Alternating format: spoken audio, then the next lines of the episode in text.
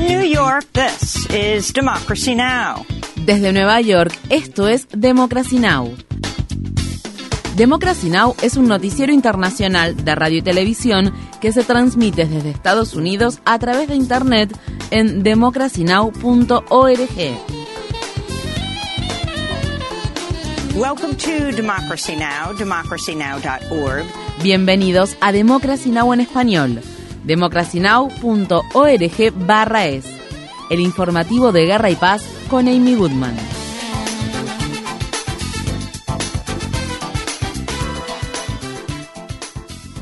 El presidente de Estados Unidos, Joe Biden, recorrió este miércoles partes del estado de Florida azotadas por la tormenta y prometió miles de millones de dólares en ayuda federal para las personas afectadas por el huracán Ian, que tocó tierra la semana pasada como una de las tormentas más devastadoras que ha registrado Estados Unidos hasta la fecha. Biden inspeccionó los estragos causados por la tormenta desde un helicóptero que sobrevoló Fort Myers Beach, una localidad que recibió el impacto directo de los vientos del huracán de categoría 4. Posteriormente, el mandatario estadounidense se reunió con el gobernador republicano de Florida, Ron DeSantis, un posible candidato rival en las elecciones presidenciales que se celebrarán en 2024. Una vez concluida la reunión, Biden dijo que las tareas de recuperación podrían llevar años y que la crisis del cambio climático aumentó el poder destructivo del huracán Ian.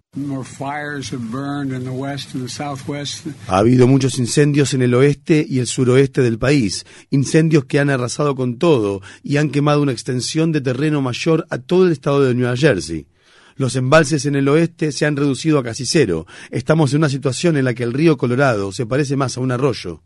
Están sucediendo muchas cosas y creo que lo único que finalmente ha terminado es el debate sobre si hay o no cambio climático y tenemos que hacer algo al respecto.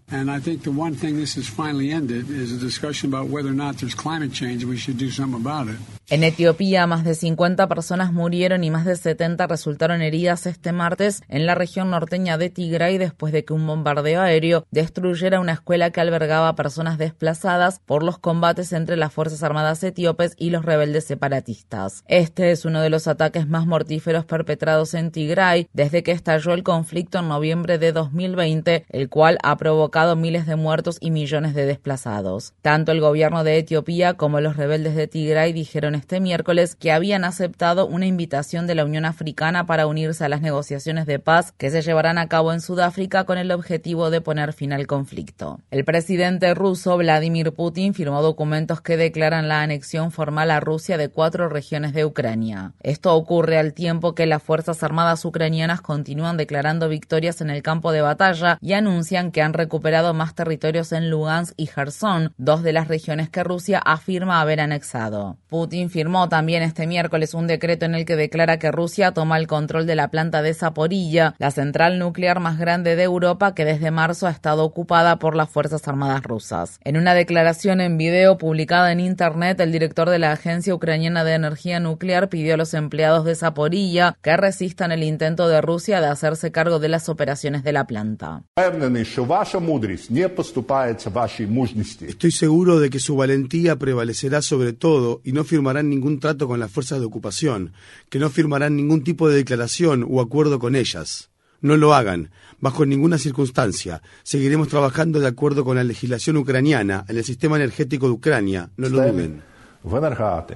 El periódico The New York Times informa que las agencias de inteligencia estadounidenses creen que parte del gobierno ucraniano autorizó el atentado con coche bomba ocurrido en Moscú que provocó la muerte de Daria Dugina, la hija de un destacado nacionalista ruso. El periódico informa que las autoridades estadounidenses aseguraron no haberse enterado con anticipación de la operación y que se habrían opuesto a ella si hubieran sido consultados. En Rusia, una ex productora de noticias de televisión que ocupó las noticias de todo el mundo por protestar contra la guerra en Ucrania en una transmisión en vivo, se fugó de su arresto domiciliario. En marzo, Marina Vznianikova irrumpió en el plató durante la emisión en vivo del noticiero del Canal 1, la principal estación de televisión estatal rusa, y apareció en la pantalla durante varios segundos gritando detengan la guerra, no a la guerra, antes de que se interrumpiera la transmisión. En agosto, la policía rusa allanó la casa de Ovsyanikova y la puso bajo arresto domiciliario por la supuesta difusión de información falsa falsa acerca de las Fuerzas Armadas rusas. Si es declarada culpable, la productora se enfrenta a una posible condena de hasta 15 años de prisión. Ovsianikova publicó este lunes un video en internet desde un lugar no identificado en el que se declara inocente de los cargos que se le imputan. En dicho video, la productora también muestra un dispositivo de seguimiento electrónico alrededor de su tobillo utilizado por las autoridades rusas para localizarla. Estimados colegas del Servicio Penitenciario Federal, pónganle un dispositivo de seguimiento electrónico como este a Putin. Es él, y no yo, quien debería ser apartado de la sociedad y juzgado por el genocidio del pueblo de Ucrania y el asesinato en masa de hombres rusos. La Organización de Países Exportadores de Petróleo, OPEP, acordó reducir la producción de crudo en 2 millones de barriles por día. Los países miembros de la OPEP, encabezados por Arabia Saudí acompañados por Rusia, votaron este miércoles a favor de mantener altos los precios mundiales del crudo al imponer el mayor recorte del suministro mundial de petróleo desde el comienzo de la pandemia pandemia de COVID-19. El gobierno de Biden criticó duramente la medida y afirmó que reducir la producción de petróleo mientras la economía mundial sufre los impactos negativos de la invasión rusa de Ucrania es una decisión miope. Esto se produce en medio de los crecientes llamamientos para que el gobierno de Biden prohíba las exportaciones de gasolina, diésel y otros combustibles refinados de Estados Unidos. La organización Food and Water Watch dijo en un comunicado, los líderes políticos de nuestro país deben entender que la solución no es aumentar las perforaciones. Las compañías de petróleo y gas están exportando cantidades récord de combustible y como resultado están obteniendo ganancias récord. Es hora de tomar medidas realmente efectivas para frenar estas escandalosas ganancias excesivas de las corporaciones. Un miembro clave del Comité de Servicios Armados de la Cámara de Representantes de Estados Unidos ha vuelto a pedir al presidente Biden que ponga fin a las ventas de armas a Arabia Saudí ante los esfuerzos de ese país para aumentar los precios del petróleo. El congresista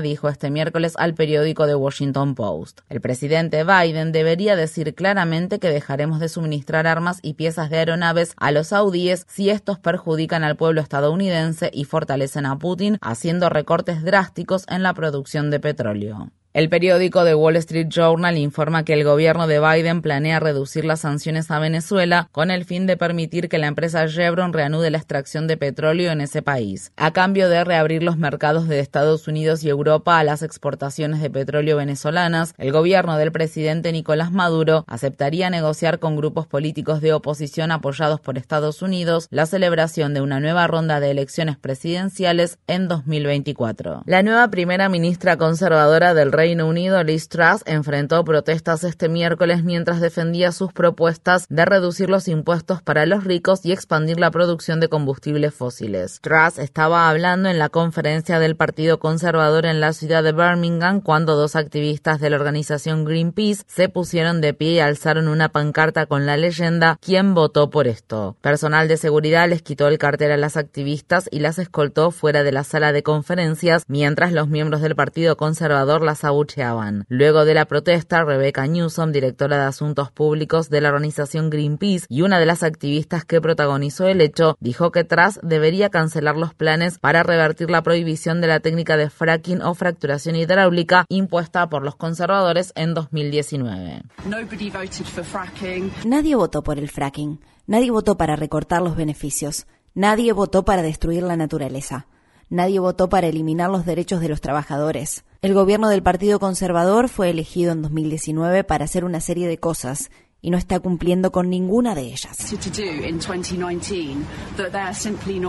Un nuevo informe advierte que una de cada ocho especies de aves del mundo está en peligro de extinción. En el informe titulado Estado de las aves del mundo, el grupo conservacionista BirdLife International concluye que la mitad de todas las especies de aves están en declive principalmente debido a la destrucción de los hábitats y al uso cada vez mayor de maquinaria y productos químicos en la agricultura. La directora ejecutiva de BirdLife International International, Patricia Zurita, dijo al respecto, las aves nos cuentan sobre la salud de nuestro entorno natural. Nosotros ignoramos sus mensajes por nuestra cuenta y riesgo. En Estados Unidos, una jueza del estado de Michigan ha desestimado los cargos penales por delitos graves contra exfuncionarios estatales acusados de desempeñar un papel clave en la contaminación del sistema de abastecimiento de agua potable de la ciudad de Flint. El fallo pone fin a una investigación penal contra Eden Wells y Nick Lyon, dos ex autoridades del Departamento de Salud y Servicios Humanos de Michigan que enfrentaron nueve cargos de homicidio involuntario por no informar en tiempo y forma sobre un brote de la enfermedad de legionario que provocó la muerte de 12 personas y decenas de casos de dicha infección pulmonar. También fueron desestimados los cargos contra algunos miembros del gabinete del entonces gobernador republicano del estado, Rick Snyder, acusados de exponer a sabiendas a los residentes de Flint a niveles peligrosos de plomo en el suministro de agua. Nayira Sharif, líder comunitaria y directora de la coalición Flint Rising, publicó en Twitter: Las vidas de muchas personas han cambiado, incluida la mía, y no hay consecuencias. Justicia en este caso significa que alguien vaya a la cárcel y se le responsabilice penalmente. El fallo de la jueza se produce luego de que la Corte Suprema de Michigan decidiera en junio desestimar los cargos contra el exgobernador Rick Snyder y otros exfuncionarios por su responsabilidad en la contaminación del sistema de abastecimiento de agua potable de Flint. Melissa Mays, organizadora de Flint Rising, habló con Democracy Now! después del dictamen.